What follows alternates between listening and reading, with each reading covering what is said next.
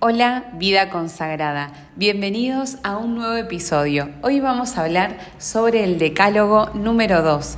Estos decálogos de opciones que fueron frutos del Congreso Virtual de la Vida Consagrada realizado en agosto de este año.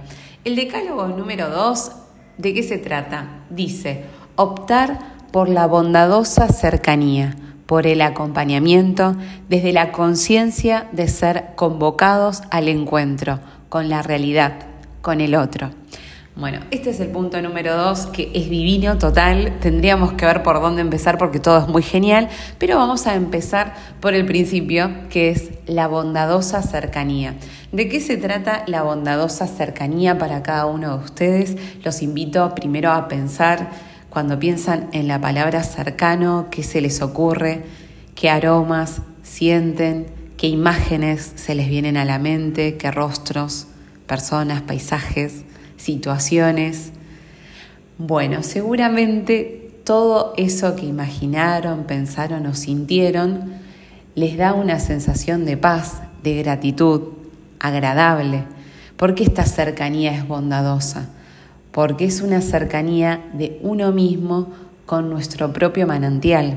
Esta cercanía la podemos ver desde dos lugares, la cercanía de uno con uno mismo, la cercanía de Dios a nosotros, y si queremos dar un salto más interesante todavía, podríamos pensar en la cercanía de la humanidad, donde Dios se nos revela cerca nuestro. ¿Qué tan cerca estamos de nosotros mismos, de nuestra autenticidad? ¿Qué tan cerca estamos de Dios? ¿Qué tan cerca estamos de los gritos, clamores y silencios de esta humanidad? Vamos a empezar por la cercanía respecto a nosotros. Respecto a nosotros, para estar cerca de nosotros, primero tenemos que ser capaces de escucharnos, tenemos que ser capaces de hacer ese silencio que se vuelve luz, que se vuelve revelación. Tenemos que ser capaces de encontrar en nosotros mismos nuestro propio lugar seguro, de encontrar en nosotros mismos ese espacio que se renueva constantemente y que no necesariamente siempre nos tiene que decir algo. A veces esa cercanía, ese contacto con nosotros mismos, se trata simplemente de disfrutar la presencia. ¿Se acuerdan que el decálogo, la opción número uno, hablaba de optar por la presencia. Bueno, este número dos, de optar por la bondadosa cercanía, es una consecuencia de lo anterior. Así que por eso los invito a que puedan pensar cuáles son esas formas que tienen de acercarse hacia ustedes mismos. La oración personal, la capacidad de silencio, de cultivar esos espacios de recogimiento. Otra manera de acercarnos a nosotros mismos es estar en contacto con nuestros deseos, con nuestros sueños y proyectos. ¿Qué pasa con nuestros sueños, deseos y proyectos que están caracterizados por una tendencia actualizante?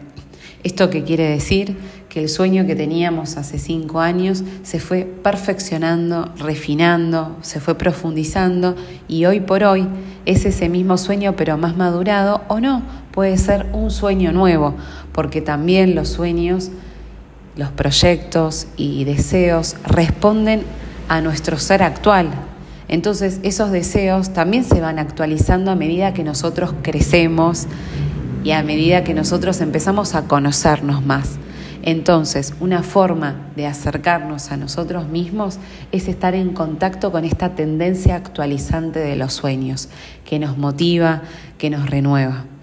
Otra manera de acercarnos a nosotros mismos es ser capaces de mirar nuestro entorno de mirar ese entorno que nos rodea, porque ese entorno es reflejo de un estado emocional interior, ya sean las personas con las que conectamos o aquellas situaciones.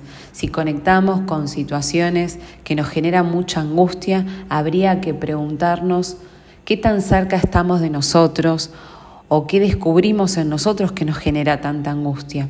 Si pensamos en la cercanía de acuerdo a las personas con las que nos conectamos, pensar qué tienen de característica esas personas que reflejan parte de nuestro interior. A mí siempre me gusta mucho poner un ejemplo que tiene que ver con esto de a veces nos conectamos, por ejemplo, con personas que son, no sé, muy egoístas, pero uno no se siente egoísta, entonces uno dice, bueno, pero ¿por qué siempre me termino vinculando con personas egoístas? Muchas veces es porque nosotros somos egoístas con nosotros mismos tal vez.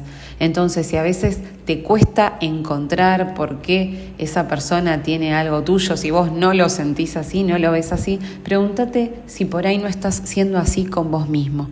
Por ahí estás siendo egoísta o egoísta con vos mismo o estás siendo miserable afectivamente con vos misma. Entonces habría que pensar en todas esas opciones. Así que te invito también a que puedas empezar a acercarte más a vos misma a través de los otros. Bueno, la otra opción que pensábamos cuando hablábamos al principio sobre la bondadosa cercanía es en la cercanía de Dios. Dios se acerca a nosotros de maneras misteriosas y totalmente nuevas.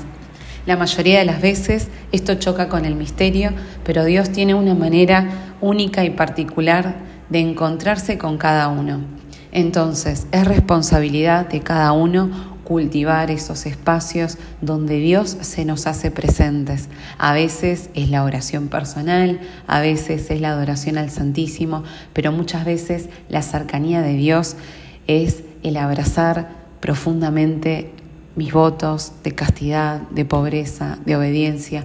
Muchas veces la cercanía de Dios la siento cuando hago mío el llanto del otro, cuando hago mío la historia sagrada del otro.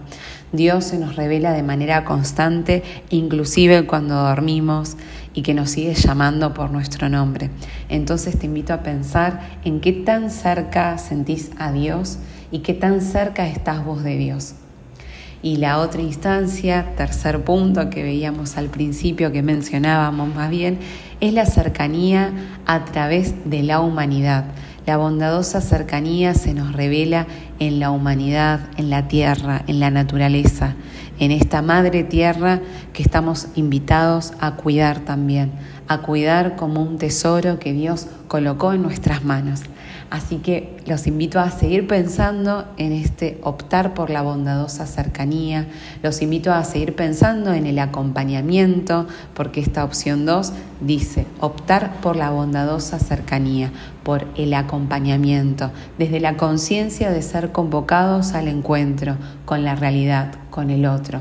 Entonces, que estos aspectos que hoy vimos, donde nos podemos acercar a nosotros mismos, a Dios y a la humanidad, sean a través de esta toma de conciencia, de esta toma de conciencia de que, de que somos convocados al encuentro, un encuentro profundo que se hace presencia constante.